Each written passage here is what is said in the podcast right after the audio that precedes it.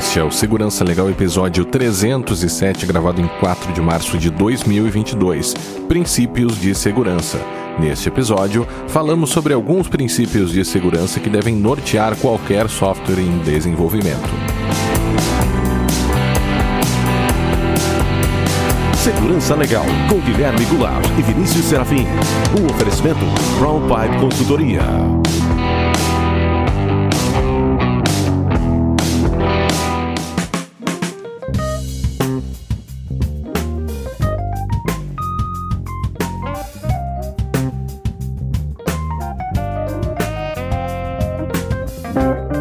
Todos muito bem-vindos. Estamos de volta com o Segurança Legal, o seu podcast de segurança da informação e direito da tecnologia. Eu sou o Guilherme Goulart e aqui comigo está o meu amigo Vinícius Serafim. E aí, Vinícius, tudo bem? Olá, Guilherme, tudo bem? Olá aos nossos ouvintes. Sempre lembrando que para nós é fundamental a participação de todos por meio de perguntas, críticas e sugestões de tema. Para isso, estamos à disposição pelo Twitter, no arroba Segurança Legal, pelo e-mail, podcast segurançalegal.com, facebook.com barra segurança legal, youtube.segurançalegal.com, iTunes e Spotify. Também temos a nossa campanha de financiamento coletivo no PicPay, no picpay.me barra segurança legal e também no apoia-se, apoia.se barra segurança legal. Visite lá o site e apoie esse projeto, né, Vinícius? Que está chegando aos 10 anos agora em aos abril. Aos 10 anos em abril, cara.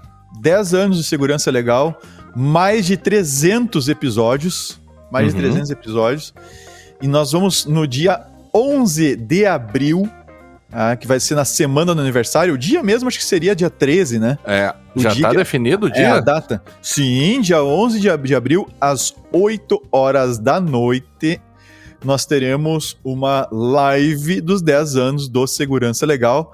Nós estamos preparando as coisas para essa live, mas já vamos avisando, é, porque se, né, para você já se agendar aí na, na se organizar para o dia 11 de abril, às 20 horas, não fazer mais nada, a não ser pegar um café, ou se desejar pegar um belo de um vinho, ou uma cerveja e sentar com a gente aqui e nos acompanhar ao vivo e participar conosco através da, dos, das opções de chat ali que nós vamos ter na hora que a gente vai estar cuidando.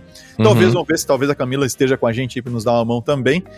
E aí a gente se organiza para fazer essa comemoração. A gente está preparando algumas surpresinhas, vamos ver se elas vão dar certo. Né? Uhum. Envolve uma série de, de, de, acertos a serem feitos. Mas é isso aí, cara. 10 anos de segurança legal. Nem parece, é. né, cara? Não. Caramba, 10 anos atrás a gente começou começou a gravar o segurança legal. Sem muita pretensão, né, de sei lá, de seguir por tanto tempo, né? Né, quando a gente começou, mas enfim, mas vamos guardar as baterias, vamos guardar é, pra, vamos, pra é, falar. Vamos, é, é, deixa pra lá, não vai, vai começar a fazer agora, agora né? 10 anos, né? É, aí também não, né? Então, Vinícius, nessa semana até uh, tivemos muitas discussões aqui para a questão da pauta, né? Chegamos até a pensar em, em abordar um pouco a questão uh, da guerra que está acontecendo, dos ataques que estariam ocorrendo, enfim. Mas tá e... tudo tão batida. Cara, e. Eu não aguento mais ouvir da guerra. Claro que é uma coisa importante. Sem dúvida. Né? Sem dúvida nenhuma. Mas em tudo que é podcast que eu tô escutando é guerra. É. E parece também que as pessoas estão meio que uma obrigação de falar sobre esse tema, né? Ah, a é... pandemia passou. É, agora to, todo mundo é especialista em, em, em, em, guerra, em conflitos internacionais, né? Vai, vai ter eleição esse ano? Nem sei. não sei. Olha, eu espero que sim, né? Se, tudo não, der o, certo. O, né? o, que eu tô achando curioso, Guilherme, o que eu tô achando curioso é que eu tô ouvindo, eu ouço vários podcasts diferentes, né? Uhum. E tá tendo uma brigaiada aí, cara. O pessoal só falta se agredir diretamente, que indiretamente o pessoal já tá se agredindo é, com relação a, ao que pensar do presidente da Ucrânia. Eu não sei se ah, você tá percebendo isso também. Sim, é, é, é que tu, ficou uma coisa meio, meio dualista, né? Quando é, os problemas, é. os problemas e a, e, e a, realidade ela é sempre mais complexa do que só uma luta entre o bem e o mal, né? É. Mas sim, isso tá ocorrendo. Eu até vi ontem na, na Globo News é, que os jornalistas lá, o Guga Chakra e um outro cara, meio que se meio que discutiram, assim, porque o cara tava fazendo uma análise distante e fria sobre conflitos internacionais e teorias uhum. aí, inclusive sobre política internacional, enfim. E, e aí o outro cara, não, mas quer dizer que tu tá defendendo tal lado e tal. E o cara, não, eu estou explicando uma teoria que ajudaria, é, mas né? sabe que, ouvindo, agora não sei se foi no xadrez verbal, cara, ou no Petit Jornal lá do Bagdadi. Dois podcasts que já a gente acompanha há um bom tempo e estão explodindo agora com essas demandas todas aí, né? Dessas, É. assim, parabéns pelo trabalho dos caras. Estão assim, É, explodindo talvez não seja o melhor verbo a se usar, É, né? ainda mais nessa situação tratando de É. guerra, não é verdade. Mas eles estão se espraiando Uhum, né, uhum. nos- no mundo É. do podcastal Não, que o pessoal fala. Estão mostrando a sua relevância, né? Não, o, que- o que eu tô momento, achando interessante, cara, é que é, o podcast tá se. Aquela coisa que a gente sempre comenta, tu bate Uhum. bastante na tecla, né, Guilherme? De ser uma mídia independente. E os caras estão fazendo um trabalho melhor do que os, os os grandes veículos, cara. Com certeza. Mas eu assim, não tenho nenhuma dúvida de que estão mesmo. Assim, então, estão fazendo um trabalho muito interessante, tá, tá bem legal de acompanhar com eles, a coisa bem mais aberta, a mente mais aberta pra discutir e tal. Uhum. Enquanto o pessoal quer cravar, né? não importa de que lado ou não, mas estão tudo querendo cravar. Não, é isso, não, é aquilo. E, inclusive, agora não lembro se foi qual deles que foi comentou, em qual dos dois eh, podcasts que eu ouvi, que eles colocaram. ah, comentaram que um professor, cara. ah, um cara que estuda a Rússia e tudo mais, acho que se eu não tô enganado, até o cara tá morando na Rússia, tá? Sim, da O Globo News também? É que ele foi Sim. entre- chamaram ele pra falar, ele terminou de falar, deu aquela, ele fez uma análise da coisa, né? E aí o, parece que o Jorge Pontual lá depois que o cara falou, quando ele já Uhum. não tava mais no ar, Sim, o Jorge. Pontual deu-lhe uma cacetada. E aí depois o cara, não, peraí, só um pouco, né? Aí a, a Globo se viu obrigada lá de dar um espaço pro cara. E eu- aí eu fui atrás, né? Fui atrás pra Uhum. ver qual, qual era dessa treta aí.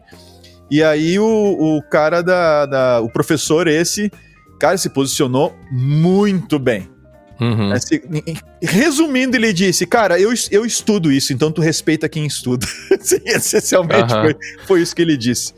É, ele tava dizendo qual era o posicionamento dos russos, né? E o pontual parece que interpretou de que ele estaria defendendo a posição russa pela guerra, alguma coisa e- assim. né? é, mas assim, foi meio. Eu, eu acho assim que. Eu não tô dizendo que o, que o Pontual é um cara arrogante. Eu não conheço o Pontual, tá? Se eu conhecesse. Naquela história, tu, tu xinga a pessoa, tu não conhece ela. daí Tu chega, conversa com ela, toma um café. Não, mas ele foi. não é tão ruim. é- é, Mas ele agiu naquele. Naquilo que eu vi de uma maneira bem arrogante, né, cara? E, assim, e, e é muito fácil tu destruir um. Tu, tu dar uma cacetada dessas quando tu tem uma, uma toda a história. na- mídia. é. toda a mídia ali pra ti e tal, tem um grande espaço. Menos mal que rapidamente abriram espaço pro professor falar, né? É. Que pelo que eu ouvi ali, a coisa foi meio. Meio o cara falou, o pontual deu-lhe a cacetada e, um, e em seguidinha abriram espaço pro, pro professor É. falar lá de novo. Não, o ponto, o, o pontual disse que ele, ah, como que um professor de história não sabe história, né? Ah, vai tomar banho. ele né, cara? falou isso, é, foi é um bem chato feito. de se dizer. Foi né? muito, foi muito chato. Mas, Vinícius, então, Mas, né, fechando esse parênteses aqui, né? Contudo, que, entretanto. é, que é a coisa de, de repente, deixarmos pelo menos o tempo passar um pouco antes de é, é, sairmos aí falando sobre guerra, até porque, se a gente fosse falar sobre essa questão de, de cyberguerra, né, que, que é um dos temas que tem sido abordado aí, também um pouco do uso do Telegram, para desinformação e para divulgação de desinformação é, durante o conflito, mas para falar sobre cyberguerra não é bem o nosso tema de, de- de estudo, né? Então a gente teria que trazer Não. alguém aqui que, que estudasse isso, que pudesse, é, enfim, agregar a- a algum conhecimento realmente, né, de uma pessoa que estuda para falar aqui no É, podcast. é. Até se alguém conhecer alguém, é, alguma pessoa que estuda cyberguerra que esteja aí quiser nos quiser nos indicar, indicar, e é. tal, ficamos aí com os microfones abertos. Mas hoje não é o café, hoje Não, nós temos o tema é principal, Exatamente. depois de, de 10 minutos aí dessa breve digressão do tema guerra, que é relevante, né, pra- apenas para não passar batido. É, e hoje a gente decidiu falar sobre princípios, né, o título tá Princípios de Segurança, é, Ou, e, a- ou e eu acho- premissas de segurança. ou premissas pode. de segurança. E acho que uma das primeiras questões que você pode começar é a própria tradução, né? Porque nós estamos falando aqui de um livro cujo título é Security. Não, design. é, Design Secure Software, a, Gu- a Guide for Developers. Yeah. E ele fala sobre os Security Design Patterns, né? Patterns, É, o- que seria padrões, né? Mas a gente né, como uh, uh, tradutores de Araque que somos, né, porque a tradução é uma coisa séria. Não, a tradução é uma coisa séria, tem é, pessoas é, que estudam a tradução, a, né? a gente, mas aí tu não chama de, de Araque, tu diz assim, é. minha livre tradução. A tradução de fundo é um nome bonito né? de dizer, não, pronto, escolhemos de novo fundo de quintal, mas aqui é um nome de bonito de dizer na né, tradução de Araque, de, de, de Araque, né, em livre tradução. É, o livro, só para ficar bem claro, vai estar no show notes lá. Assim, ó, recomendo fortemente o livro, principalmente para quem desenvolve, tá? Designing Secret Software, A Guide for, de for Developers, do Lauren Konfelder. Tá? E da No Start Press, a editora. Uhum. Vai estar tá lá nos show notes o link para ele. Obviamente que não é para o PDF, tá? É o link para você comprar o livro. Uh, e Uh, o livro está aqui em minhas. Ah, não, não posso mostrar, a gente, tá gra... a gente não está é, gravando. não vídeo, vídeo, que pena, é, é. uma pena. Mas assim, tem meio que um Robocop todo desmantelado na frente, assim, é bem, bem legal o livro, é uma capa azul, assim, um azul mais para um roxinho, e é um livro, cara, muito bom, muito bem organizado, e essa questão dos princípios, que ele, ele chama de patterns, né, uhum. do livro, é um, é um trechinho, é um assunto lá dentro, eu, eu achei muito interessante a maneira como ele organizou, e, e é algo assim que volta e meia, já há anos, a gente comenta vários desses, desses princípios. A gente chama de princípios, tá? Ou máximas, alguns chamam de máximas de segurança uhum. e tal. Ele coloca como pattern, só que traduzir pattern para o português, a gente tem que traduzir como padrão. É, então, aí a gente achou melhor princípios ou premissas, ou premissas. de segurança, né? Para para desenvolvimento de, de, software seguro. Então, nós vamos trabalhar, né, conversar um pouco sobre essas premissas. Você sabe que tem uma, uma frasezinha, assim, um, um brocardo que seria, que é tradutor e traditore, que é o, o, o tradutor é traidor. Porque, ah. porque a tradução sempre é o, uma segunda obra, né? Quem, quem até na faculdade, ó, vão, na medida do possível, não pega a tradução, vai no original, é, porque no original. A, a, tem traduções que são muito ruins, e, e na literatura se fala e se estuda, a nossa querida professora de, de inglês, né, Vinícius? A, a Maria, Maria Rita, Rita que, é, que estudou, enfim, tem, tem é, é, letras, ela conversa muito com a gente sobre essa questão da tradução, enfim. Mas apenas só para deixar o tradutor traidor aqui. Vinícius, vamos lá. uh, eu acho que a gente pode começar na ordem que você colocou aqui mesmo, dentro dessas, desses princípios e dessas premissas, sendo que a primeira é a redundância, algo que é bem conhecido já em segurança da informação, né? É, eu só vou fazer uma ressalva aqui, porque eu não vou estar tá lendo o livro, obviamente, tá? Uhum. Eu vou citar aqui, vou tecer alguns comentários sobre o que é a definição, seguindo mais ou menos o que o autor colocou, obviamente, para não deturpar também o que ele está querendo colocar, mas na medida possível linkando com situações uh, que podem acontecer na realidade, assim, exemplos mais bem práticos, tá, da coisa. Então, vai ter coisas que eu vou falar aqui que não vão estar no livro e vão ter coisas no livro que eu não vou necessariamente falar aqui. Então, de novo, fica a recomendação do livro. Uhum. A primeira delas, Guilherme, que é, é na verdade, ela está tá classificada, tá? A gente tem uma, duas, três, quatro, cinco classificações que ele faz aqui, que ele separa, ele agrupa essas premissas, e a primeira, esse primeiro agrupamento é redundância. Uhum. E redundância vem com duas, duas velhas conhecidas nossas, né? A primeira, separação de privilégios. O que é separação de privilégios, né? É você uh, não, é você ter, é você dividir entre papéis, entre usuários, né, a responsabilidade ou os poderes que você dentro, tem dentro de um sistema. Uhum. Então, uh, o exemplo mais fácil que tem, assim, o mais comum, tá? ele vai se chocar um pouquinho com a questão do, do, do, do mínimo uh, privilégio, tá? do privilégio mínimo, o menor privilégio possível, e aqui também é outro princípio, uma premissa que a gente vai ver logo adiante, ele se choca um pouco com isso, mas é a ideia de, na medida do possível, eu poder separar etapas entre etapas ou, ou responsabilidades ou poderes entre diferentes atores. Sabe aquela história de vou lançar um míssil nuclear? Já que nós estamos falando em. É? Não, não, não sei, nem quero saber. Nem quero saber. Mas o, lembra aquela história dos filmes e tal? Lá chega lá, o, tem as duas chaves, tem ah, que ser viradas sim, sim, sim. ao mesmo tempo e tal. Aquilo ali, tu tá separado, tu não tá dizendo assim, olha, o Vinícius sozinho pode. Precisa o Vinícius e mais o Guilherme para executar aquela ação. Então, na medida do possível, seja onde factível, né? Tu não deixar que um único ator, um único papel possa fazer absolutamente tudo, e na, separar, ou seja, dividir essas etapas de um mesmo processo entre dois ou mais atores. Então, por exemplo, se a gente vai fazer uma operação uh, na uma conta empresarial, é muito comum lá você ter níveis de acesso e você dizer assim: o Guilherme pode é, cadastrar as operações, uma operação de transferência, um Pix ou coisa parecida. E o Vinícius tem que aprovar. O Vinícius, ou, ou vice-versa. Agora, nem o Guilherme nem o Vinícius podem sozinhos fazer a operação até o final. Ah, uhum. Então, isso é, é, uma forma de dividir responsabilidade, de dividir poderes e tu evitar que alguém comprometendo a senha do Guilherme consiga, né, as credenciais do Guilherme consiga fazer coisas que não deveria. Ah, então, separação de privilégios tanto quanto possível e adequado no, no, no ambiente, né, no, no software especificamente está sendo desenvolvido. Hum, mas é interessante que, via de regra, a gente fala em redundância se referindo a outra coisa, né? Da, de, sobretudo de infraestrutura, né? E aqui o sentido da, da redundância é outro, né? É, é, é, tu ter redundância, por exemplo, é tu ter mais de uma etapa para conseguir chegar até, até a conclusão de um processo. Uhum. E, e, essas etapas dependerem de mais de uma pessoa, de mais de um ator. Quando eu digo pessoa, é, é pessoa mesmo, né? É. Uhum. Agora, quando eu falo ator, pode ser dois, dois, três sistemas de uma empresa se uhum. comunicando e um tem que aprovar e o outro isso e outro aquilo. Então, tu pode ter, assim, esses, essa redundância no sentido de ter etapas que não dependem apenas de um processo inteiro, que não depende apenas de um único ator uhum. na brincadeira. E é interessante porque revela essa, essa compreensão dele de redundância, né? Revela um pouco a questão do grau de abstração desses princípios, né? Que a gente até Sim. comentava antes, né?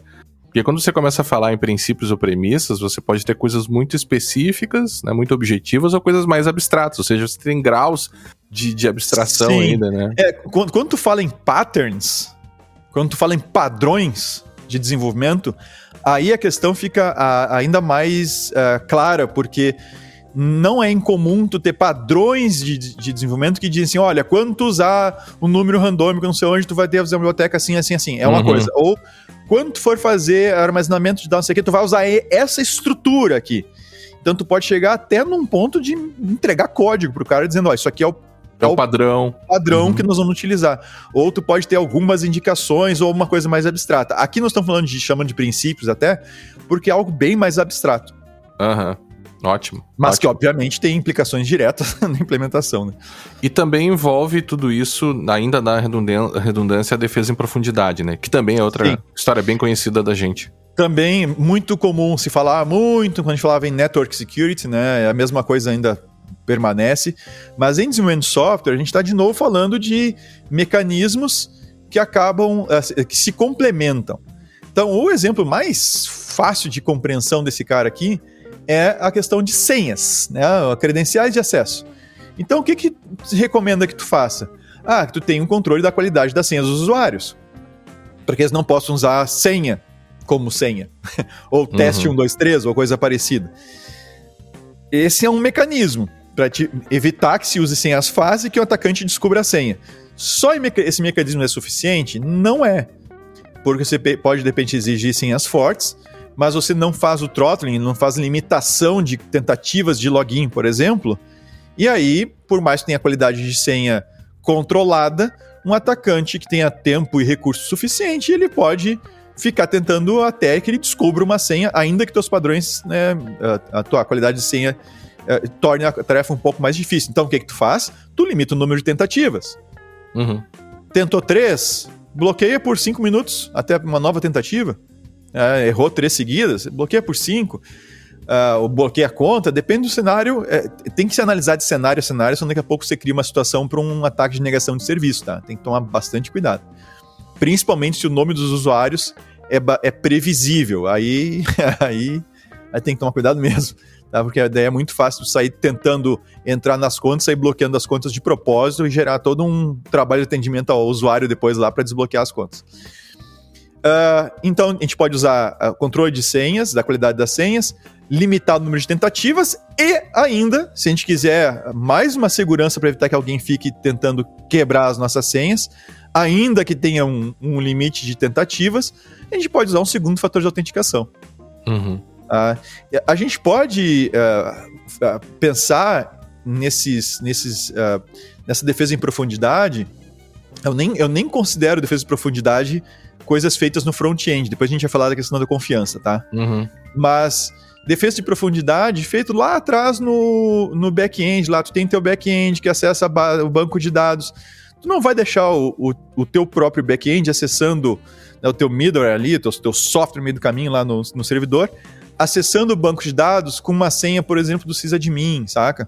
Viola o princípio do menor privilégio, que nós a gente vai ver adiante e tal tu vai usar ali também, botar algumas barreiras de segurança ali para evitar que se faça alguma coisa, se acesse o banco de dados de maneira indevida. E tem que ter segurança contra injeção de código. Né? Daqui a pouco tu tem um SQL injection no, no teu middleware que acessa teu, teu banco de dados. Então, meu amigo, não dá para confiar em um único mecanismo. A gente vai acumulando mecanismos e vai tendo o que a gente chama de defesa em profundidade. Assim, é uma coisa bem natural, bastante conhecida já de um bom tempo. Uhum. E os atributos de projeto? É, o que ele separa como princípios que estão dentro Nome estranho projeto, esse, né? É. Mas é interessante, tá? O primeiro que coloca é, é, a questão do. Como princípio, é que o, o design, né? O, o, teu, a tua arquitetura, ela tem que ser transparente. O que, que significa isso? A tua segurança não pode depender, e isso tem um princípio de Kerkhoffs lá, na premissa de Kerkhoffs lá para a parte de criptografia Tá? Uhum. Tu não pode uh, tomar como, como, como parâmetro ou como princípio a ideia de que a minha segurança depende do segredo do meu software, do meu código-fonte. Tá? Tu tens que estar tá tranquilo. Isso não quer dizer que tu tenha que botar teu código-fonte na internet. Não é isso. Inclusive, o autor faz, o, o, o Lauren faz uma, uma uma ressalva quanto a isso no próprio livro, tá? Uhum. Não quer dizer que você vai pegar seu código-fonte e botar na internet. Não é isso, tá? O que ele está colocando é que se o, a tua arquitetura, se a tua arquitetura de segurança, o, a, o teu projeto de segurança fez para aquele sistema, ele vai por água abaixo se alguém olhar o teu código-fonte, não é se olhar a chave que, que assina o JWT, não é se olhar a senha de acesso ao banco de dados, não é isso. Isso tem que ser segredo, isso tem que ser mantido em sigilo mesmo. Uhum. Mas se o atacante conseguir olhar o teu código-fonte, ele não pode, simplesmente olhando teu código-fonte, acabar com a tua segurança. Tu uhum. tens um problema de projeto grave aí. Então tem, tem, tens que presumir que o atacante vai olhar o teu código-fonte. Tá? Se ele olhar o teu código-fonte, no código-fonte tiver a senha do banco de dados, ou tiver a senha do usuário master da vida, ou coisa parecida, tu tens um problema. Uhum. Tá? Ou se ele olhar teu código-fonte e ele encontrar lá um flagzinho que ele acrescenta lá na, com um parâmetro nas requisições, ele diz debug é igual a 1 e alt de autenticação é igual a 0. E ele acessa uhum. o que ele quer, né?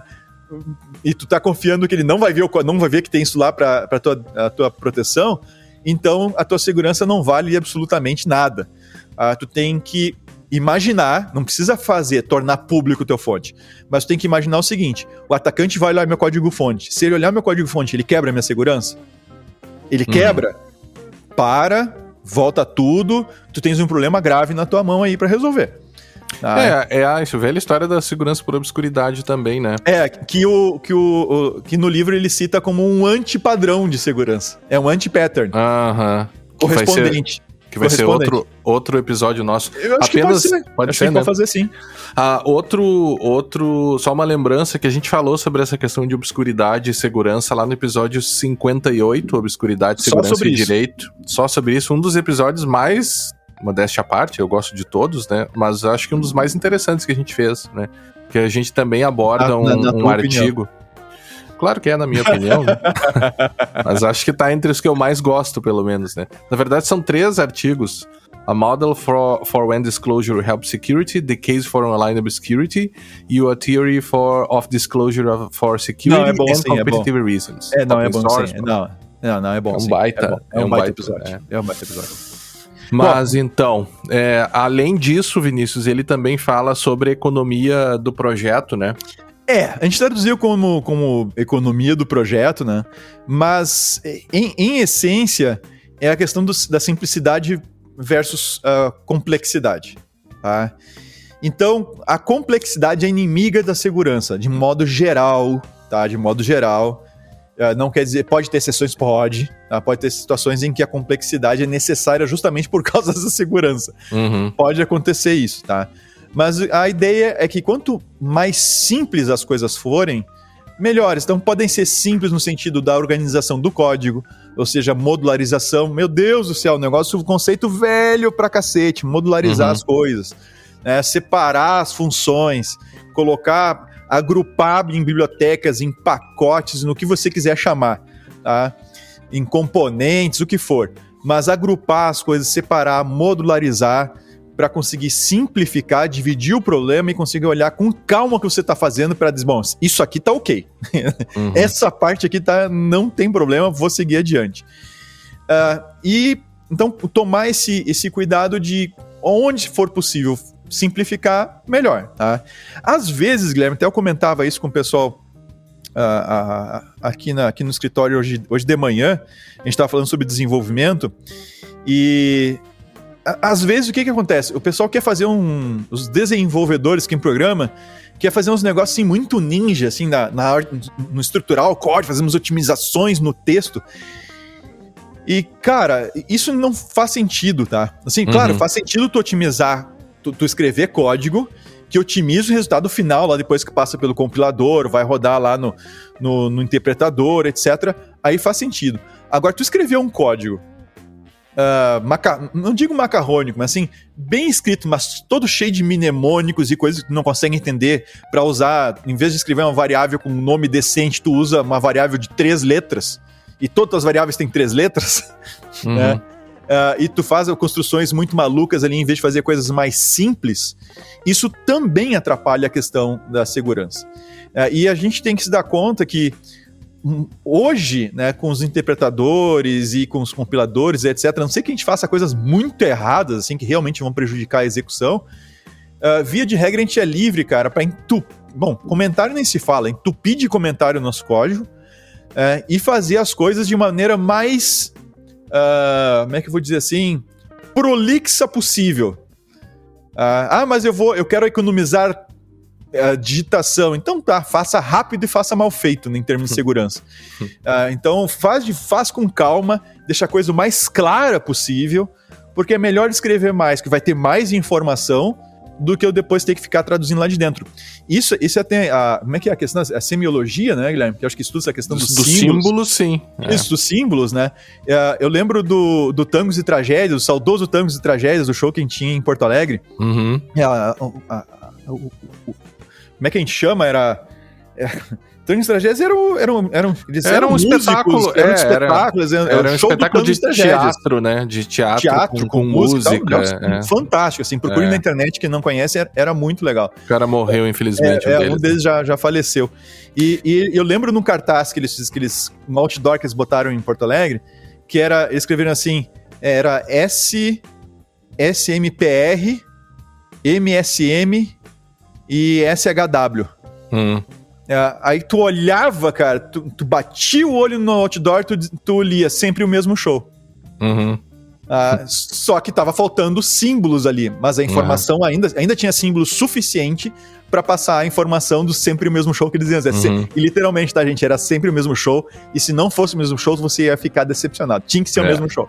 Tá? É. Então eles botaram sempre o mesmo show, tirando símbolos da coisa. Então, claro que tu pode representar a mesma informação com uma menor quantidade de símbolos. Tu pode fazer o mesmo programa escrevendo menos. Só que daí, que tu menos informação, tu dificulta o entendimento. Então, cara, vai desenvolver, cara, seja prolixo, se escreve lá, deixa que o compilador o interpretador se vire depois. Claro, não faça coisas obviamente erradas no sentido em termos de arquitetura, mas tem que escrever. Sim, isso simplifica, isso ajuda na, na, simplificação também da coisa, tá? Só que eu acho que tem outro elemento aí que esse é um elemento até de administração de empresas, né? Sobre como a simplicidade pode contribuir para a eficiência de processos de negócio, né? Uhum. E é interessante quando a gente trabalha com LGPD e começa a olhar para alguns processos de, de negócio das empresas, né? E eu acabo dizendo, a gente acaba dizendo, né, para os clientes, e, e, é verdade mesmo, não é, não é. Não, só faltar argumento, não ser, só faltar não ser verdade, não, não. ficar mentindo. Não, Aí eu quero sim. dizer que, que não é um argumento de negócio, assim, é, mas venda. é um argumento muito verdadeiro, que é o seguinte: quando você começa a olhar os processos para LGPD, assim, uma, uma coisa uh, lateral que acontece, né? É você começar a ver que alguns processos são mal construídos ou que tem uma série de etapas absolutamente desnecessários, desnecessários. poderiam ser Sim. muito simplificados, né? Sim. Com um olhar externo. Essa é uma questão que vai envolver BPN, BPM, vai envolver a, a teoria da administração de maneira geral, que é, é bem a nossa área, para né? Para quem nos escuta, só para saber, é BPM.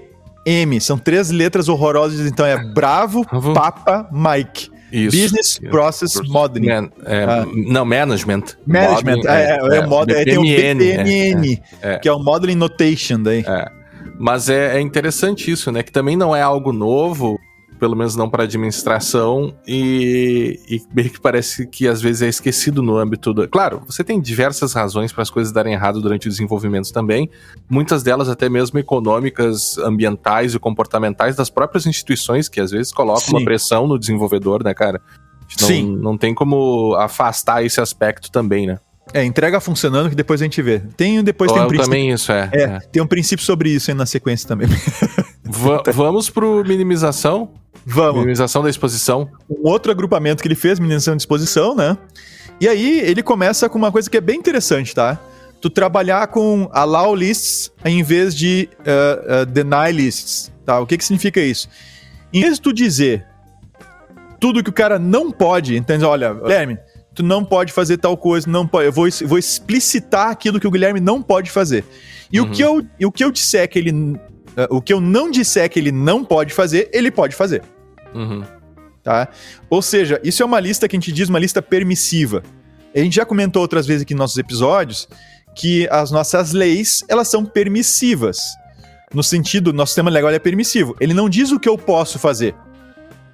Ele não vai lá e diz, Vinícius, tu pode comprar um carro, tu pode ter uma bicicleta, tu pode andar de bicicleta. Não, ele não diz isso. Ele diz o que eu não posso fazer. O que, que é crime, o que, que é contravenção. Ele especifica isso aí, né, Guilherme? São os, é. é. os tipos penais, a coisa toda. É, e isso no direito privado, né? Tu pode fazer tudo que a lei não proibir, porque no direito público pro Estado é o contrário. É o contrário. Mas beleza, então vamos pegar. Fazer. Tá. Mas eu estou pegando no privado. Tá. eu sabia que eu estava pegando no privado. Tá? então, assim, é permitido no sentido que eu digo aquilo que não pode e todo o resto que eu não citei pode. Então, uma coisa que eu queira fazer, seja ela qual for, se não tá em algum lugar dizendo que não pode, eu posso fazer. Certo? Isso a gente não deve utilizar num sistema, tá? Num sistema, o que a gente deve ocupar? Uma, o que a gente vai fazer? Um controle uh, uh, de lista proibitivo, um controle de, de acesso proibitivo. Ou seja, tudo é proibido, a não ser aquilo que eu explicitamente dizer que pode ser feito. Uhum. Tá? Por quê? Eu dou um exemplo. Imagina que você está construindo uma API. Tá? Você está construindo uma API lá no seu back-end. Aí você diz assim, não, eu vou... E tem, olha que tem vários frameworks que fazem as coisas justamente assim, tá? E eu vou lá na API, alguns tu pode configurar, então tem que tomar cuidado também com essa configuração, uh, o que, que ele faz por default e como é que tu configura. Mas tu vai criar uma API. Tu vai entrar, vai ter várias, vários métodos que tu vai poder chamar. Tá? Vários mestres vai poder, poder chamar. Então, o que, que vai acontecer? Eu vou colocar, eu vou deixar uh, uh, por default tudo liberado e aí eu vou dizer quais que tem que, tem que, tem que ter autenticação para acessar ou quais que tem que ter um nível mais alto de permissão ou eu vou assumir que a, toda a minha API, toda ela é bloqueada e exijam por default o maior nível possível de, de, de usuário. E aí, ah, não, mas isso aqui eu quero deixar que o, o meu cliente final acesse. Aí eu vou lá e libero. Ah, isso aqui eu posso deixar acesso anônimo. Aí eu libero. E não o contrário. Então, por default, tudo bloqueado. Tá? E eu, se não preciso fazer nada, tá bloqueado. Aí, se eu quiser liberar para alguém, para algum papel, etc., eu vou lá e vou ter que ser explícito quanto a essa liberação. Tá? Então, é algo uh, bastante, bastante interessante a outra premissa ali que diz respeito à minimização de exposição, é, a ideia é que a gente colete, trate, trafegue, armazene as informações estritamente necessárias. Então, obviamente, que, que dá de cara aqui, a gente pensa logo em LGPD, Claro. Não, não tem como não pensar nisso. Tá? E, mas a, a, coisa não é só a questão da LGPD. Vamos supor que você fez toda lá aquela parte da LGPD, ajustou os processos, definiu as informações, teu sistema está direitinho e tu tá, só tem no sistema a informação que tu precisa. Ainda assim, esse princípio se aplica. Uh, uh, e aí entra a questão do, do próprio Banco Central. Essa confusão. É, é que, que não é, é, é, Eu acho é. só para te interromper, mas é que não é todo o sistema também não, que vai se tratar. É só, se, é só para interromper, não, aí não me interrompe. Agora, tu vai falar alguma coisa, é só para interromper, não, não dá, né? Sim. Não, eu quero dizer que nem é, não é todo o sistema que vai tratar dados pessoais, né? Então, esse, essa é uma, uma premissa óbvia, né? Claro. Mas, ao mesmo tempo, tratar menos dados, né? Ou ainda se você tiver num, no âmbito de dados que vão ser protegidos em face de outras legislações ou de outras necessidades, né? algum segredo industrial ou coisa do gênero, uh, tu ainda vai aplicar esse, esse princípio do mínimo de informação, né? É, claro. Se por um lado para LGPD também é um princípio que a gente fala que é o princípio da necessidade, ou seja, tu é obrigado a fazer isso, tu é obrigado a considerar os princípios da LGPD no teu desenvolvimento. Por outro lado, a, mesmo que não, tu não tivesse isso para situações fora da LGPD, ainda segundo a é exposição um dele, é um princípio, né? Claro. É, e aí tu tem, aí tu tem coisas bem pragmáticas. A gente teve a situação aí do Banese, da acesso, que a gente gravou esses dias aí sobre a questão do Pix, do uhum. PixLeaks. É, o que que entra aí? Nessa questão das exposições, né? Inclusive o Banco Central se atentou a isso, começou a cobrar mais fortemente isso também das instituições, dos provedores de serviço de pagamento. Uh, que é a questão de, olha, só manda para o front-end, só manda lá para o aplicativo a informação que tu realmente tem que mandar, não fica mandando mais informação. Então o que estava acontecendo? Tu, o geralzão aí aconteceu com o Banese e tal.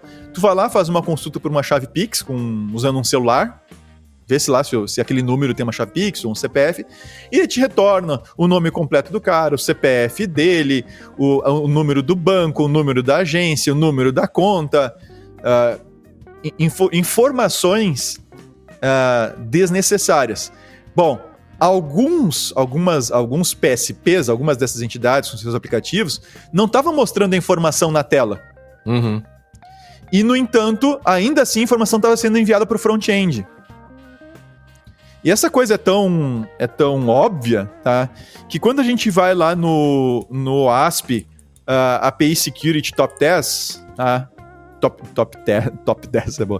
Top, top 10, 10 lá do, do API, do, do ASP API Security, a gente vai encontrar, eu acho, só ver qual é o dele aqui, o API 3 é justamente, né, o número 3 é justamente exposição excessiva de dados. Uhum.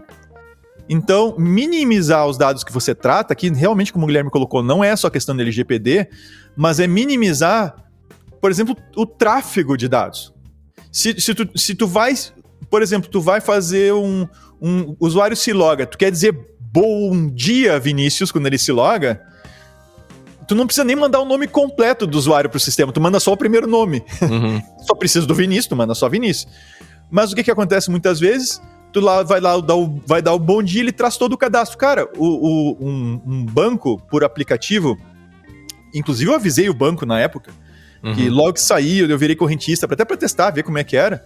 Uhum. Uh, o que que eu me dei conta? Tá, além deles não terem certificate pinning, além de dar para interceptar a conexão, hoje não dá mais, tá? Tá, tá uhum. corrigido, isso já faz tempo. Mas o que que eu, eu vi quando eu me logava no sistema, mesmo com a digital, assim, só ia voltar pro, pro aplicativo, ele baixava todos os meus dados cadastrais. Tudo. Meu nome completo, meu CPF, meu telefone, meu e-mail, nome da mãe, nome do pai, estado civil, tudo. Para quê? Para que você não usava isso no, no aplicativo? Uhum. Então, assim, ó, precisa do primeiro nome? Cara, manda o primeiro nome minimiza não só o que tu coleta, mas minimiza o que tu armazena, minimiza o que tu transfere, o que tu transmite, o que tu trafega por aí, porque isso também é importante. E isso tem a ver com, com a questão de privacidade também, né? Sim. E, e o do privacy by design. Ainda. E do cumprimento dos princípios da LGPD, né? E do cumprimento dos princípios da LGPD, é. exatamente. E esse outro também. É, é, eu acho que eu diria que toda essa parte da minimização da, da exposição tá relacionado, com, né? Com a LGPD. Porque tu pega agora o, o, próximo princípio, princípio do menor privilégio, velho conhecido para quem estuda segurança. Uhum. Isso aí é velho. Tá? O menor privilégio, ou seja, atribuir aos, aos, atores, às partes, né, apenas as permissões que eles realmente necessitam para executar determinada função ou para atingir determinado propósito. Nunca mais. Nunca mais do que isso. Uhum. Então, eu, eu gosto de dar dois exemplos nesse que um que eu uso bastante, que é o. Sabe o, o exemplo do. O cara é, é, gestor de TI, mas o cara não. O cara é, é, o diretor de TI, mas o cara não mete a mão em sistema. Uhum. O cara não mete a mão em AD. O cara não mete a mão em. em AD? Em AD, AD, Sei, Active Directory. Tô tá, brincando tá. contigo. É, o cara não mete a mão em infraestrutura na nuvem. O, o cara não mete a mão em nada dessas coisas. Mas como ele é o diretor de TI, a continha dele tem acesso full a tudo. Aham. Uhum. Pra quê? Se ele não precisa disso pra função dele. Então, só porque o cara é o. Entende? Só porque o cara, naquele setor, é a maior autoridade, digamos assim, no, no, organograma, ele tem que ter a senha de acesso a essas coisas? Não, ele não tem que ter acesso a essas coisas. É, não necessariamente. É, cara, você não vai meter a mão e não, não precisa. Ah, ah, mas se um dia alguém, cara, cria um outro usuário, mete isso no envelope, toca ele num cofre e era isso. Ou divide a responsabilidade em mais gente na tua equipe. Uhum. É, ou troca a tua equipe. Se tu não confia na tua equipe também é um outro problema bem sério, porque tu tá na mão dela. Uh, então, a questão do menor privilégio, uh, esse é um exemplo. Outro é com relação a papéis em um sistema. Então, os usuários. Poxa, o usuário só precisa entrar lá para fazer uma consultinha lá simples para verificar se uh, o, o cliente está em dia ou não. Então, eu tô, agora eu tô, né, vou dar um exemplo simples. Ele pega o número do cliente, larga lá e o sistema diz, ok, está em dia. Ou não, não está em dia. É suficiente. Mas, de repente, esse cara tem acesso para inserir novos clientes, alterar clientes, enviar documentação, baixar documentação e blá, blá, um monte de coisa que ele não usa, que ele não precisa, aquela pessoa não precisa disso. E um belo dia, a credencial de acesso dela é comprometida e pronto, alguém vai lá e baixa todos os seus arquivos e acabou. Hum. Deixa eu te fazer uma provocação aqui até é, de, de, fundo de fundo meio existencial do, desse nosso episódio, talvez, né? É o Bujan Goulart. É, cara, isso não é óbvio demais, hein? Cara, é óbvio pra cacete, mas não acontece. Esse é o problema. Porque o, o grande. Até eu conversava com um amigo nosso que eu acho que eu. Eu, penso em convidá-lo pra vir gravar uma hora com a gente. Aham. Uhum. Ah, eu tava conversando com um amigo, não vou citar o nome dele, que eu não disse pra é, ele que eu ia. Que eu ia sim, né? sim, fica é. surpresa, né? Fica surpresa, né? Ele vai, ele vai saber que é ele. Mas eu tava. A gente tava conversando sobre infraestrutura e tal, analisando algumas situações. E aí eu comentei com eles, cara, eu vou te dar dizer uma frase agora que eu vou usar no podcast. Agora tá, tu também vai me dizer que tem a ver com a guerra lá do coquetel molotov, uhum. mas enfim. Mas o, essa coisa de gerenciar segurança tanto na parte de quem desenvolve, quanto na parte de infra, a coisa está chegando num nível tão complexo. Até esses dias o pessoal da RNP uh, uh, divulgou, no, né, fez uma publicação no Twitter, até vou retweetar lá para o pessoal ouvir depois, ver, ler depois. Uhum. Uh, citou uma frase que eu falei num, num evento. Não, foi o pessoal do Iris, não foi? Do Iris? Eu acho que foi. Foi, ah, acho que foi o Iris, sim, cara. Foi um evento sim. do Iris. Eu tô confundindo. Sim, sim, sim, sim. Foi evento do Iris, é verdade. Foi é. o pessoal do Iris. Um beijo pro pessoal do Iris. Um, um abração, um beijão pra vocês aí. E aí o seguinte, cara, é, eles citaram a frase que eu falei de que a coisa vai ficar tão complexa e vai ficar difícil de, de, lidar. E não é que vai ficar, já tá. E eu tava hum. brincando com esse, com esse amigo nosso aí, colocando assim, cara, o cara da segurança, ele tem que ficar. Ele tem que ficar fazendo malabarismo com um coquetel molotov, né, cara? Ele não pode deixar cair uhum. nenhum. Uhum. É, e se um que caia já, já era um baita de um problema, porque manter a infraestrutura atualizada, se manter a par de tudo que está acontecendo no que a gente, é, em termos de containers, virtualização, uh, uh, que é códigos né, que, que, que rodam dentro de microcontainers, digamos assim, uhum. uh, e a configuração disso tudo. É, Cara, tá, tá complexo demais, por mais que tenha ferramenta para ajudar, tá complexo demais. Tem coisas que não pode mexer, que não tem como mexer, sob pena de quebrar o teu sistema, e tu acaba ficando se meio contando com a sorte. Assim, tu fica uhum. fazendo malabarismo com coquetel molotov. Um, um, que cai no chão é o suficiente para dar um belo de um problema. Uhum. Então é isso, assim. Bom. Sim, sim, sim. É óbvio, mas. Às vezes o óbvio precisa ser dito também, né? Sim, sem dúvida. No direito então, a gente fala muito sobre é. isso também. Mas vai, vai adiante. Vamos lá. Isso foi o menor privilégio.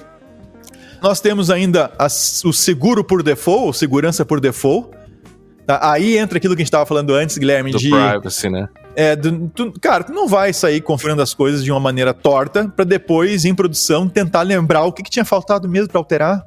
Que, uhum. que, flag mesmo que eu tinha feito que eu tinha que desligar, que senão o cara tinha acesso a tudo no meu banco de dados.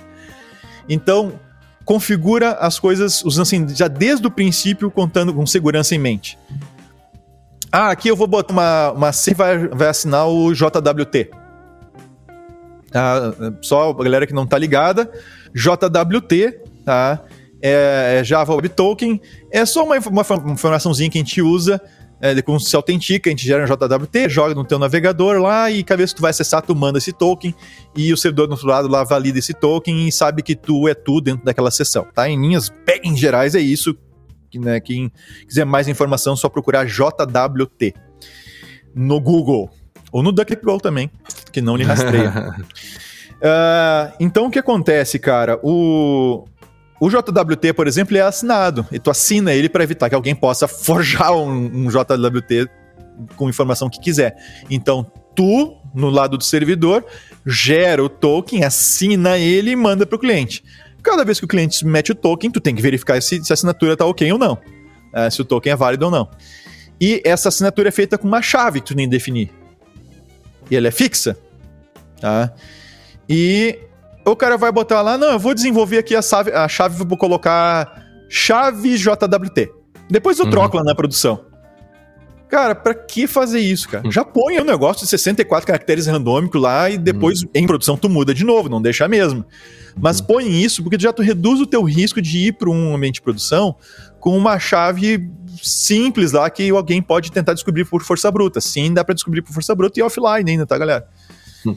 Então, assim, não precisa ficar, ficar falando com o servidor, não. Dá para pegar um token e ir até e fazer uma força bruta nele até descobrir a senha que foi utilizada. Se foi usada uma, uma senha, uma chave fraca para fazer a assinatura, balbal, acabou. Uh, então, esse é um, é um ponto bastante importante, ou seja, configurar as coisas de forma segura, já por default, já de cara. Se não for possível, num ambiente isolado, não exposto na internet, até que vocês consigam, consigam configurar de forma segura, e aí vai para produção. Tá? Um exemplo prático desse amigo aí tava, que a gente estava conversando é containers com sistema de arquivos read-write ativado. Uhum. Se a coisa tivesse sido feita desde o início com read-only, arquivos temporários, etc., já estariam sendo gravados em outros lugares e não no próprio file system do, do container. E aí ele poderia deixar o container read-only. Um atacante invade, ele vai conseguir, não vai conseguir alterar nada no disco, uhum. no, no, no file system do, do container. Mas agora que iniciou com read write, o pessoal já está escrevendo coisas da coisa, ele uhum. não pode bloquear, senão para a aplicação. Então, por default, inicia com a, com a segurança uh, mais alto nível possível que vai te poupar trabalho depois. Depois, uhum. talvez tu não possa ativar a segurança que tu queria ativar. Uhum. Falhar de forma segura, aqui, como princípio, é tu tratar todas as exceções. Uh, assim como nos aviões, né? É, é, uh, claro que avião é mais, é mais complicada a coisa, mas sim, tá? O, o, dá um problema no sistema lá do, do avião, bom, ele não pode simplesmente travar a manete lá numa certa posição para botar o avião em mergulho e acabou. A Boeing fez isso com um MKs lá deles, mas ah, é? é, fez. É, foi aquela caca dos Boeing, dos Boeing caindo, não sei se tu lembra.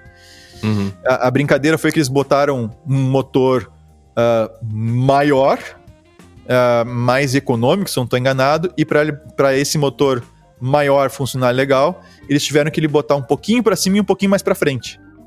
E uhum. só que isso tinha uma tendência de fazer o, o, o bico do avião, o nariz do avião apontar para cima. Uhum.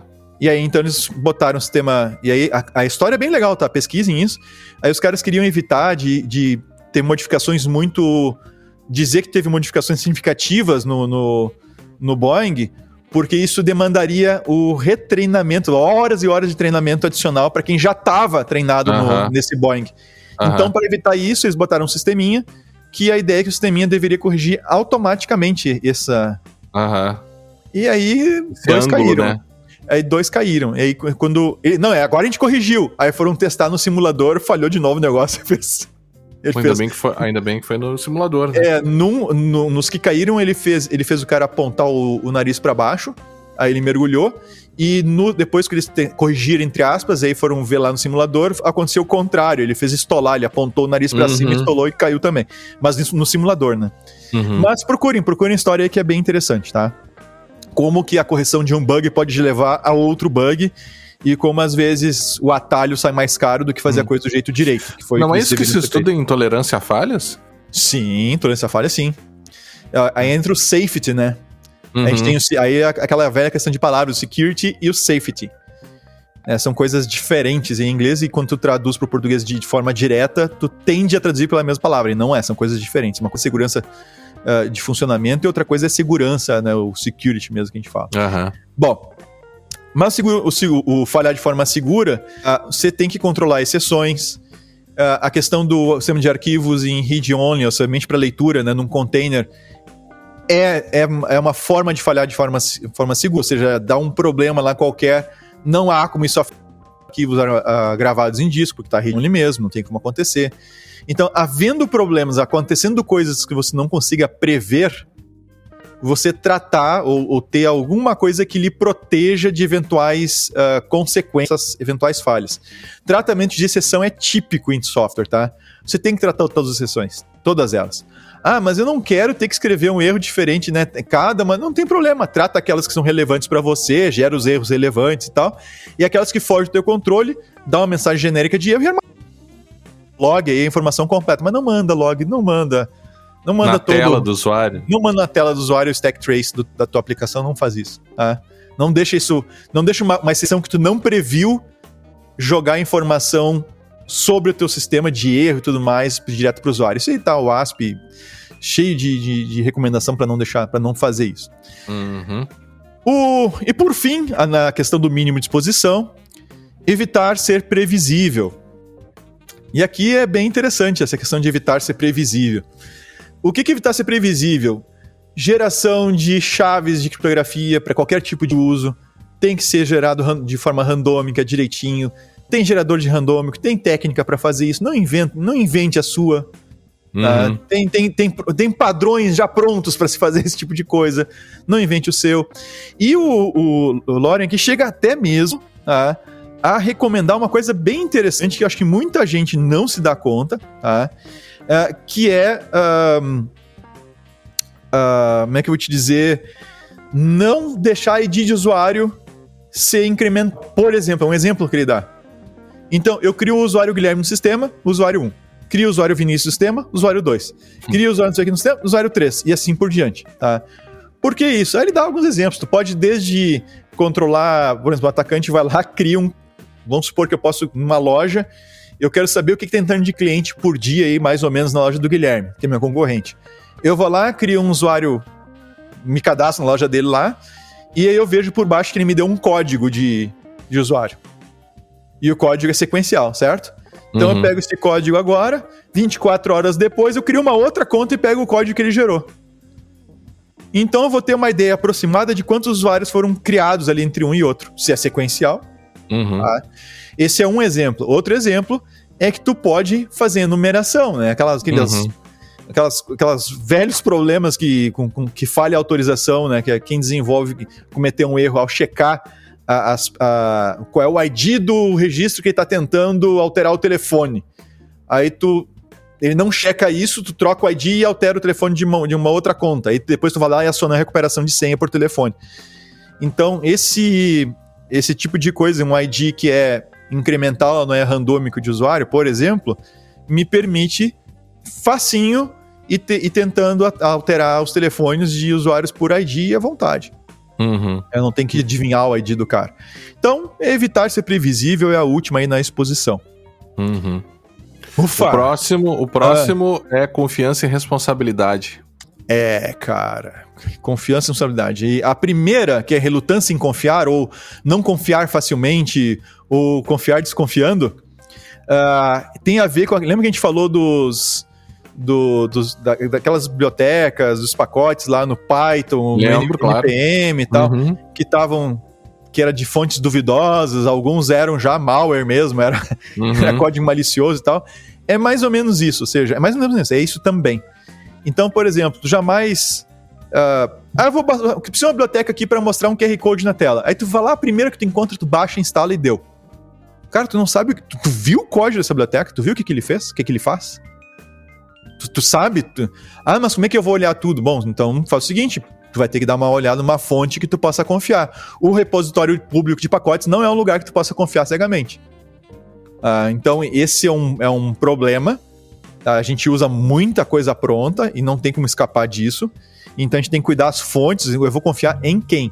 No momento que vocês pegam um código feito pelo Vinícius para embutir no software de vocês para fazer qualquer coisa, mesmo que seja para mudar a cor de uma linha, uh, mesmo que seja só isso, vocês têm que olhar o código para ver se não tem alguma coisa estranha lá. Ou simplesmente confiar no Vinícius. É, e a é, questão da confiança, ela é muito mexida com, com a tecnologia, né?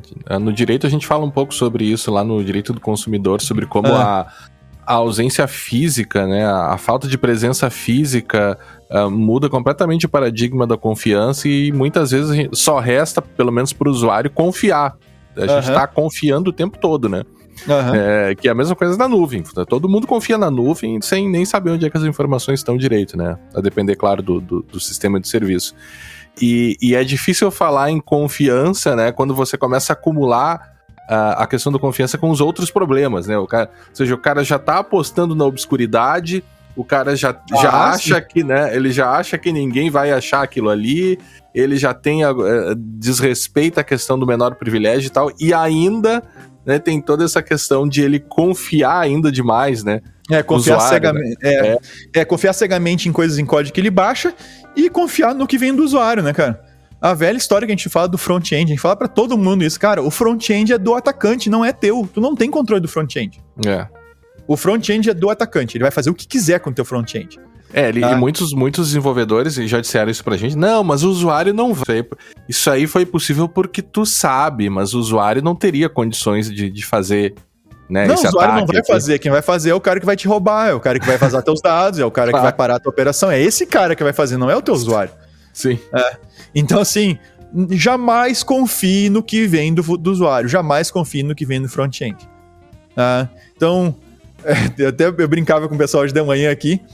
Uh, assim, tu vai dizer para o usuário, usuário, informe seu nome. Aí o cara coloca lá, né, abre e fecha lá script, uhum. mete, mete script lá, abre. Mas por que, que o cara vai fazer isso? É, é que tá. É, é, é justamente o que o atacante vai fazer. Uhum. Bom, então, relutância em confiar, tomar muito cuidado no que você está trazendo para dentro do projeto. E é, é a questão do supply chain, tá? E tem muita empresa que os desenvolvedores vão usando biblioteca assim, a lá vão ter, assim, e né, vai. Ah, vou usar essa aqui, ah, vou usar aquela lá. E quem é que para para ver se aquilo lá é confiável? Quem é que para para checar se a biblioteca está ok? Uhum. Quem é que faz esse, esse controle depois se foi encontrada alguma vulnerabilidade ou não naquela biblioteca? Bom, Uh, vamos adiante. Aceitar a responsabilidade pela segurança, tá? E aí o exemplo que ele dá aqui é a questão da a equipe do front pensou que a equipe do back ia fazer a segurança e vice-versa. Uhum. o, o, o, cara do front, não, eu não preciso me preocupar aqui no front-end, porque lá no back-end eles vão controlar o que, que vai parar na base de dados e tal. Aí o pessoal do front, não, eu não preciso checar aqui, porque lá no front-end já estão fazendo a validação dos dados, já estão fazendo o controle se o cara está metendo um script, já está fazendo tudo, tudo lá no front-end. E todo mundo achava que estava todo mundo fazendo e ninguém estava fazendo. Ah, uhum. Então, não importa se está no front, não importa se está no back, assume para ti e põe o que for possível colocar de mecanismo de segurança ali, tu tem que colocar. Uh, o que for possível e adequado. No front, as opções são mais limitadas, dá para fazer uma série de coisas, mas o front, de novo, o front é do atacante. Tá? tu pode ofuscar código, tu pode pinar certificado, o atacante pode brincar no fonte tanto no, no, no front-end tanto quanto ele quiser. Então, assumindo, tendo essa, essa noção, uh, claro, ainda há mecanismos de segurança, por exemplo, tem que fazer certificate pinning, tem que fazer certificate pinning, tem que usar uh, ah, TLS, né, o HTTPS, tem que usar. Uh, então, o que eu puder fazer para dificultar, eu faço. Eu só não posso é confiar cegamente nisso sem saber o que, que eventualmente vai ter de problema. Ah, então, isso é, é bastante importante, se aceite essa responsabilidade. Tá? As equipes entendam que é responsabilidade delas trabalhar a questão da segurança como parte do projeto do software que está sendo, sendo feito, como parte da arquitetura da coisa. Isso, isso fecha a confiança e responsabilidade. E vamos pro último. Uhum. Que é bem interessante. O último agrupamento que ele fez aqui, que é o Strong Enforcement. Tá? Uh, e ele chama atenção para duas coisas que estão relacionadas, tá? Uh, minimizar mecanismos comuns, aqui na verdade eu diria recursos comuns, e uhum. mediação completa, tá? O que, que é minimizar mecanismos comuns ou, ou, recursos comuns? É tu evitar compartilhar entre sessões de usuários ou entre softwares de, uh, diferentes rodando na mesma máquina, mas entre sessões de usuários já, já é interessante. minimizar o, o compartilhamento de recursos como memória, um vetor na memória guardando informações. Eu, eu, eu, dou um exemplo, tá? Esse exemplo é real, tá? Isso aqui de fato aconteceu. Uh, uma aplicação, tu faz consultas pelas coisas que tu quiser, e aí tu faz consultas e essa aplicação ela guarda o resultado das consultas numa cache compartilhada entre todas as sessões. Uhum.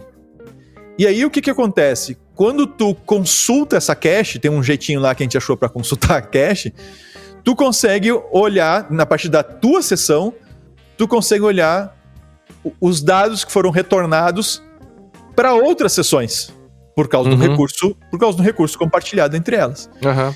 Então, assim, minimizar esses compartilhamentos, minimizar esses, esses usos de recursos comuns entre, entre sessões e tudo mais, separar tanto quanto possível, tá? Garantir que haja uma forte separação entre essas coisas. E o, o outro que ele coloca ali que é a mediação completa, esse aqui é muito comum, tá? Esse aqui vale a pena explicar com calma, então preciso mais uma hora e meia para explicar. pode é. ficar aí que eu tô indo, que daqui a pouco eu venho pra, aqui pra faculdade, aí você fica, eu. Não, pode eu ser. Não, mas olha só, esse cara, esse é muito sério, porque ele é um problema muito comum.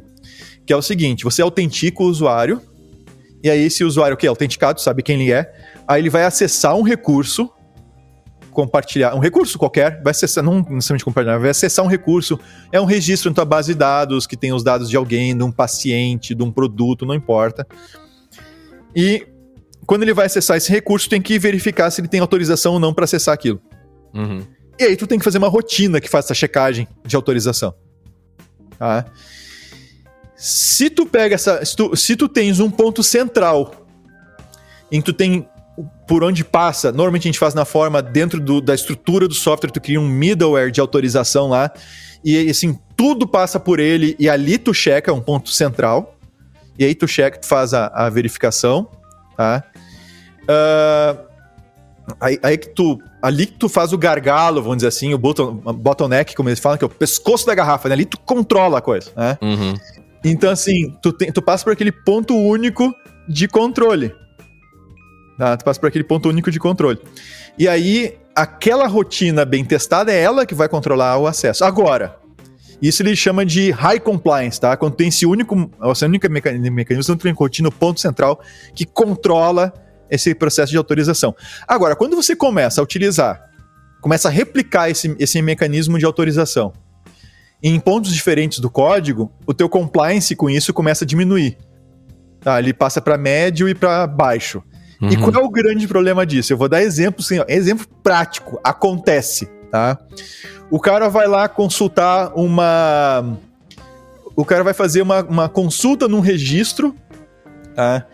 E se ele vai pelo, pelo caminho normal de consulta do registro, ele vai tentar acessar, por exemplo, um produto lá que não é dele, ou um projeto que não é dele, que está dentro do sistema, uhum. ele não consegue. Ok? O mecanismo de autorização checou, esse uhum. projeto não é teu, teu paciente não é teu, tu não vai ver o paciente, acabou. A autorização uhum. funcionou. Uhum. Só que como o mecanismo de autorização não é o único para todo o sistema, não é, um, não é um ponto central onde tu faz todo o controle, tu tens ele replicado de formas diferentes em outros pontos. E aí vamos supor que tu vai na tela de pesquisa de paciente. Uhum. Então o médico abre lá a tela de pesquisa de paciente, ele começa a digitar o nome do paciente, tá? E adivinha, como não passa pelo mesmo controle, uhum. ali, quando tu vai no autocompletar, ele vai te mostrando as sugestões para autocompletar, ele traz o nome de todos os pacientes. Uhum. Todos os pacientes. E, às vezes, como se não bastasse o nome, numa situação dessa envolvendo paciente, tá? O que mostra na tela é o nome, é o nome do cara. Uhum. Mas a API por baixo, quando o cara está consultando para fazer autocompletar, está retornando o CPF do paciente, o telefone do aquelas informações, informações excessivas, junto lá, uhum. junta lá com a exposição de informações excessiva de, de informações. Uhum. Então vem lá o, o, CPF do cara, vem o telefone, vem, sabe? Algum número de registro, alguma coisa assim. E nota, é a mesma informação, é a mesma pessoa tentando acessar. Por um caminho ela não consegue, por outro caminho ela consegue. Então, tu ter múltiplos caminhos para chegar num dado, uma dada informação, num dado ativo de informação, com mecanismos diferentes de autorização, tendem a levar a esse tipo de problema. Uhum. Ah, ah, não, testei aqui, o cara não consegue ver o paciente que não é dele. Beleza, o cara vai no autocompletar e vê. Uhum.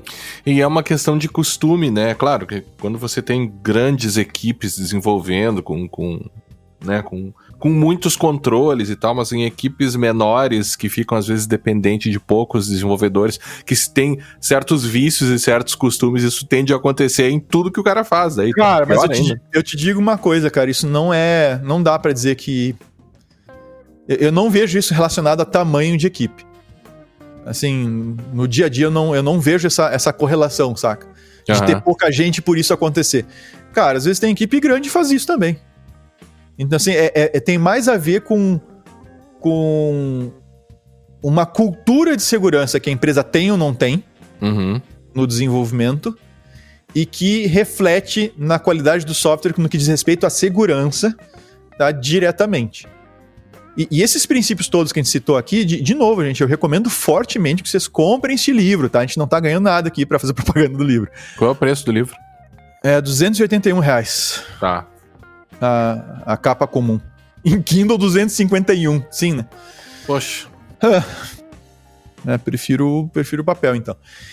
O, então, assim, é um livro que eu recomendo fortemente para equipes de desenvolvimento, assim, tem que é um livro assim que vale muito a pena. Esse, gente, isso que, eu, que, a gente acabou de tratar aqui, esse assunto que a gente acabou de tratar, e que a gente não pegou todos os detalhes do que ele trouxe, tá? Uhum. É um item de um capítulo do, do livro.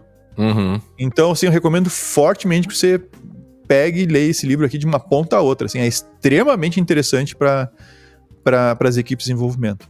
Uhum. E é sério, gente, é muito, é muito complicado. Assim, é... os, pro, os problemas que a gente já.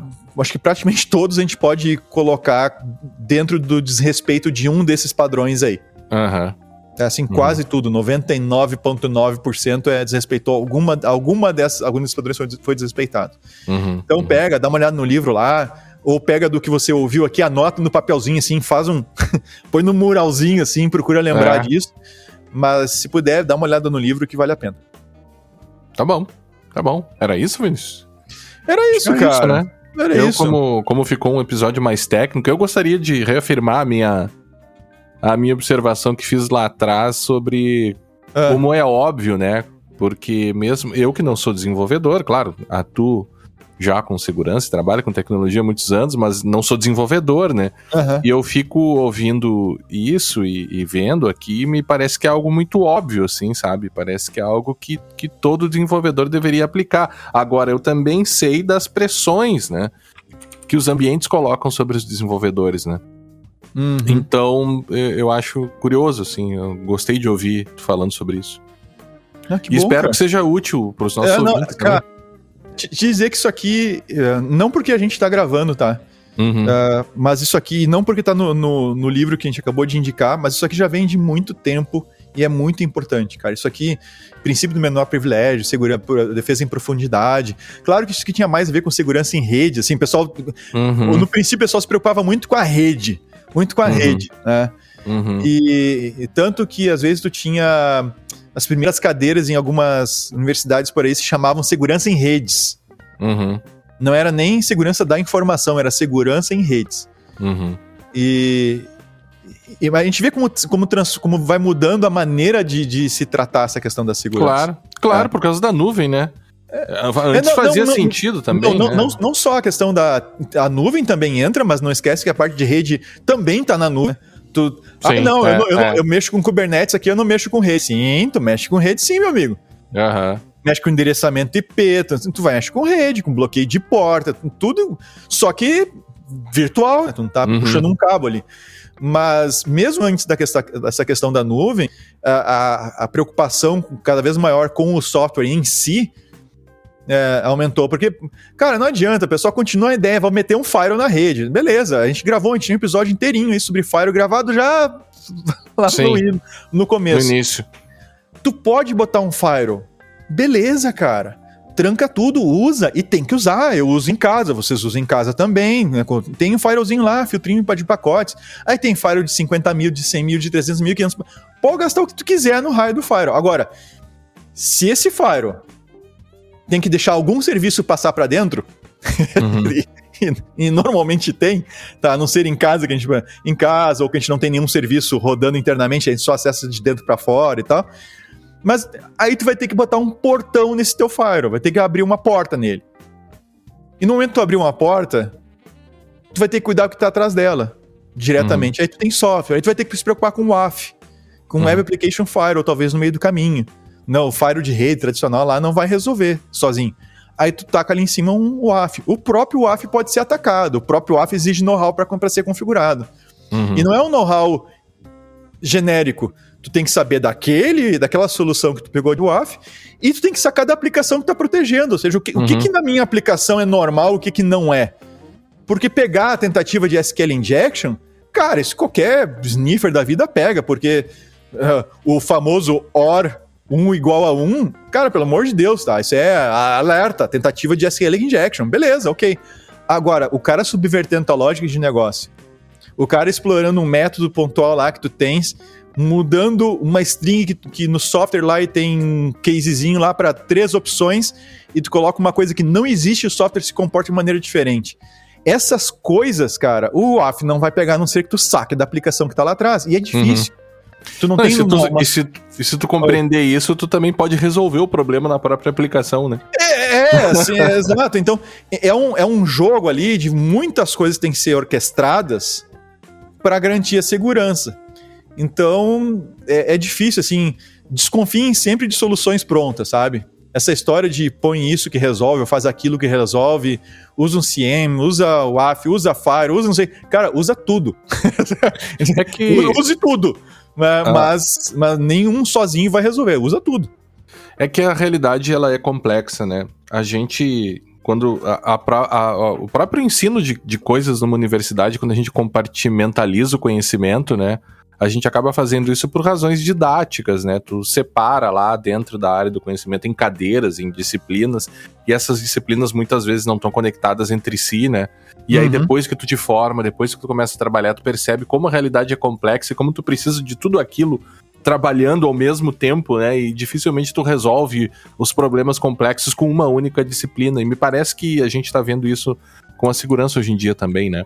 É. A, a, a, como a complexidade é uma inimiga uh, da segurança. E aí você tem, eu falei sobre faculdade agora, mas é, também é uma questão de formação, né? Sobre como a gente olha para os nossos profissionais, sobre como a gente olha para os nossos cursos, né? sobre Sim. como a gente olha para a qualidade do que está sendo ensinado para as pessoas, né?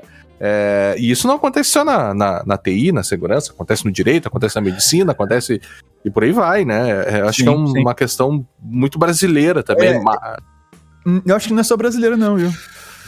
Eu, eu acho que tem um, uma complexidade maior aqui pela qualidade do nosso ensino se comparado com ah, outros países, né? É, é, mas assim, um, uma coisa que é um movimento meio geral, assim. Uh, agora vai faltar referência pra coisa, mas eu. A gente andou até discutindo um tempo atrás, Guilherme, dando uma lida sobre algumas situações que estavam aparecendo, inclusive o que algumas pessoas estavam dizendo é, da, da, dificuldade da formação dos estudantes, né? A questão do problema do plágio, uhum. meio geral, assim, não só no Brasil, nos Estados Unidos o pessoal tendo problema com isso.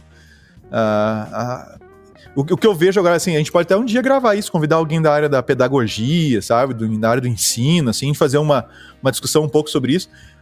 Uh, uma dificuldade que eu vejo, um problema que eu vejo bastante grande, especificamente na área de, de TI, segurança, sabe? Desenvolvimento. É aquela coisa muito de desenvolver o vídeo no YouTube ah, e sim. vou ver um tutorial como é que faz. Sem dúvida. Sem mas dúvida. eu não, mas eu não paro para pegar aquela biblioteca que eu vou utilizar, ou aquela linguagem que eu vou utilizar assim e estudo ela assim, é, sabe, para destrinchar aquele negócio, realmente entender como é que aquele negócio funciona internamente. E aí sair fazendo as coisas, ou e, e, e às vezes não entender o conceito.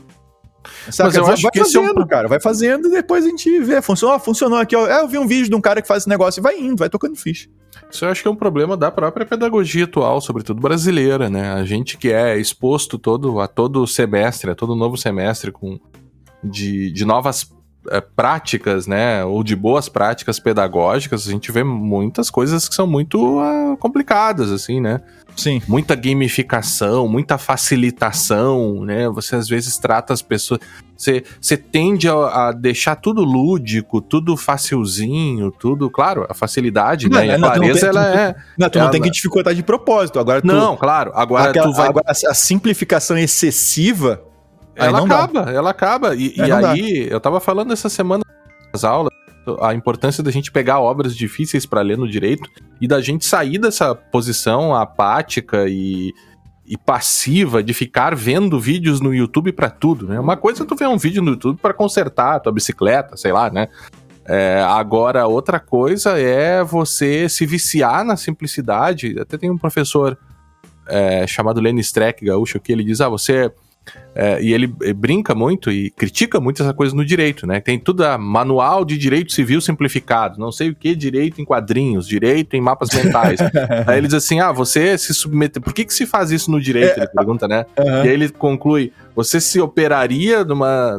faria uma cirurgia cardíaca com um médico que estudou cirurgia cardíaca simplificada, cirurgia cardíaca em quadrinhos e tal. E ele, ele é, ressalta muito essa essa incapacidade que a gente tem no, na, no ensino superior de lidar com a complexidade. E a realidade tá lá, a realidade não tá nem aí para as tuas dificuldades. É, ou... Eu acho. É. Eu, agora eu vou. Minha última fala sobre esse assunto, porque é, a gente já tá fazendo um outro é. episódio. É. E eu acho que o grande problema, eu creio que o, o grande problema tá em dificuldade de abstração, no final das contas. Pensar de forma abstrata para poder refletir e pra, aí depois efetivamente botar a mão na massa e fazer com aquela, aquela, aquelas premissas que tu avaliou como sendo válidas, como sendo verdadeiras, e aí a partir delas tu fazer lá o teu software, desenvolver, etc. A uhum. coisa é muito no, ah, deixa eu ir fazendo aqui, tem o um videozinho do cara que mostra, ah, não sei fazer tal coisa, eu cato lá no, no tutorial, o cara vai lá, faz, e cara, Aí... É um pouco, é um pouco também aplicando, eu já termino, mas se a gente for aplicar, aplicar para medicina, os absurdos que a gente viu durante a pandemia, é também uma, um monte de médicos que não, não sabe o que é método científico, por exemplo. É, né? Sim, exatamente. E é algo que você usa. Falta, né? mataram metodologia científica, é. tão odiada, né? É tão odiada. É, tão odiada e tão importante, né? Assim é. como a segurança, tão odiada e tão importante. O... Vamos terminando, Vinícius. A gente Vamos. se empolgou aqui, já estamos uma hora e vinte quase. E agradecendo aqueles que nos acompanharam até aqui, esperando é, que a gente se encontre no próximo episódio do podcast Segurança Legal. Até a próxima. Até a próxima.